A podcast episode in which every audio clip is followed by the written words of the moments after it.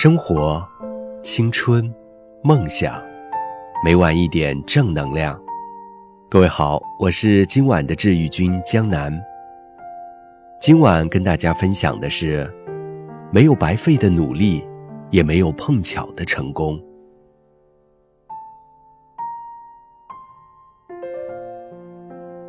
前一阵子看了李宗盛的一个宣传片。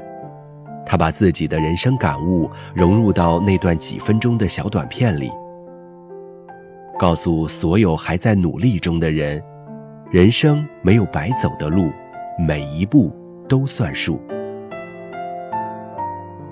不过是一个几分钟的小片子，却让所有看过的人心生万千感慨。原来每一个生活过、行走过的地方，都会刻在生命里。化成自己独有的气质。我们的生命里藏着我们读过的书、走过的路、爱过的人。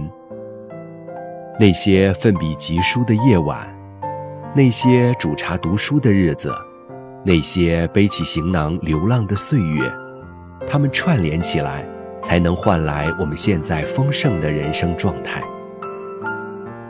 正如李宗盛在片中所讲。时过境迁后，终于明白，人一生中每一个经历过的城市都是相通的，每一个努力过的脚印都是相连的。他一步一步带我们到今天，成就今天的我们。所以，我们要对生命中的每一个阶段有所敬畏，对每一次努力有所珍视。读研的时候。我曾帮一位老师做过一个非洲相关的项目，那位老师不是我的导师，所做的项目我也不是很感兴趣。可是因为我本科学过法语，而研究非洲国家的历史又必须参考很多法语资料，所以那位老师要求我和他一起做项目，而我的导师也同意了。起初我对完成这项任务非常反感。我总是觉得自己是在做一件很累、很傻的事情，可是任务压在身上，又不得不做，于是我只好每天背着电脑和很厚的书去图书馆，耐着性子一点点翻译，一点点整理，再拿着材料去和老师分析探讨，花了近半年的时间，才终于写完项目规定的论文。我长吁一口气。觉得以后再也不用和非洲相关的问题打交道了。可人生总不会完全按我们的心意发展。又过了一年，我准备写毕业论文了。然而在开题时，我遇到了很多麻烦，以至于论文题目迟迟没法确定。导师让我想一想，自己对哪方面的问题有较为深入的研究。我低头想了半天。说出两个字：非洲。我没想到，这个当时我无比抵触的工作，如今竟对我的毕业论文产生了极大的帮助。毕业论文很快确定了题目，幸而曾经整理过大量的非洲问题材料，我在毕业论文选题时可以直接想到他们。在之后的研究和写作中，我也因为之前的积累。而游刃有余。曾经以为自己帮那位老师做项目是件很傻的事，以为是浪费了自己的时间和精力。可到写毕业论文时，我当真无比感激自己曾经那般努力地研究过一个问题。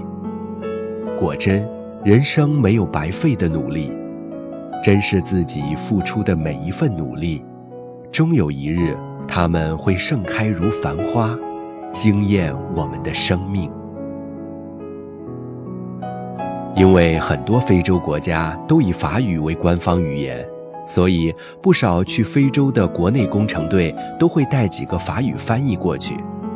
本科毕业时，我们法语班很多同学便选择了这份工作，这也就意味着毕业之后，他们要在那片大陆待三到五年。M 也是如此，根据协议，他要在那里至少工作三年。他的妈妈很反对，可从小就有主见又带点小任性的 M，还是义无反顾地去了。临行时，M 兴冲冲地跟我说：“等赚到第一桶金，我就回来做点自己喜欢的事儿。”一年后，M 告诉我，他染上了痢疾，久治不愈，只好申请回国。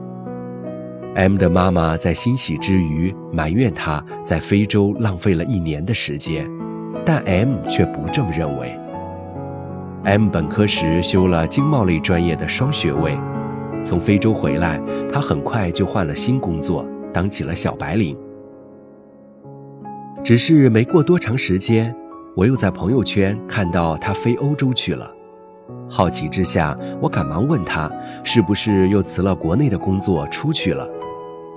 不是呢，我们公司想开辟非洲市场，刚好我在非洲工作期间积累了一些经验和人脉，就飞过来一趟，准备把这里的人脉关系介绍给公司。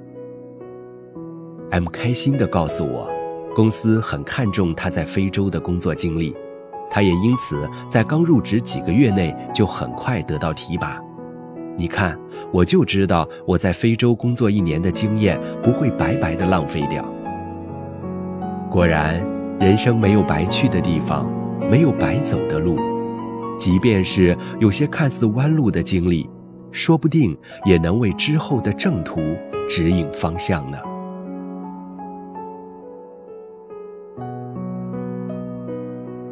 这世上没有白费的努力，也没有碰巧的成功。很多看似撞大运的成功经历。往往源于曾经一段看不到光明的默默付出。无论是五岁学英语，还是八岁学游泳，这在当时看起来都好似很无用。就好像我在研一时帮老师做我不喜欢的项目，就好像 M 刚毕业就飞去了妈妈很不看好的非洲工作。但是老天爷很可爱。他不忍心让任何一个人的努力白白浪费掉，于是他可能在后来的日子里，安排一个你喜欢的人约你去游泳，安排一份很好的英文工作让你去做。命运在用这样的方式告诉我们：只要认真对待生活，终有一天，你的每一份努力，都将绚烂成花。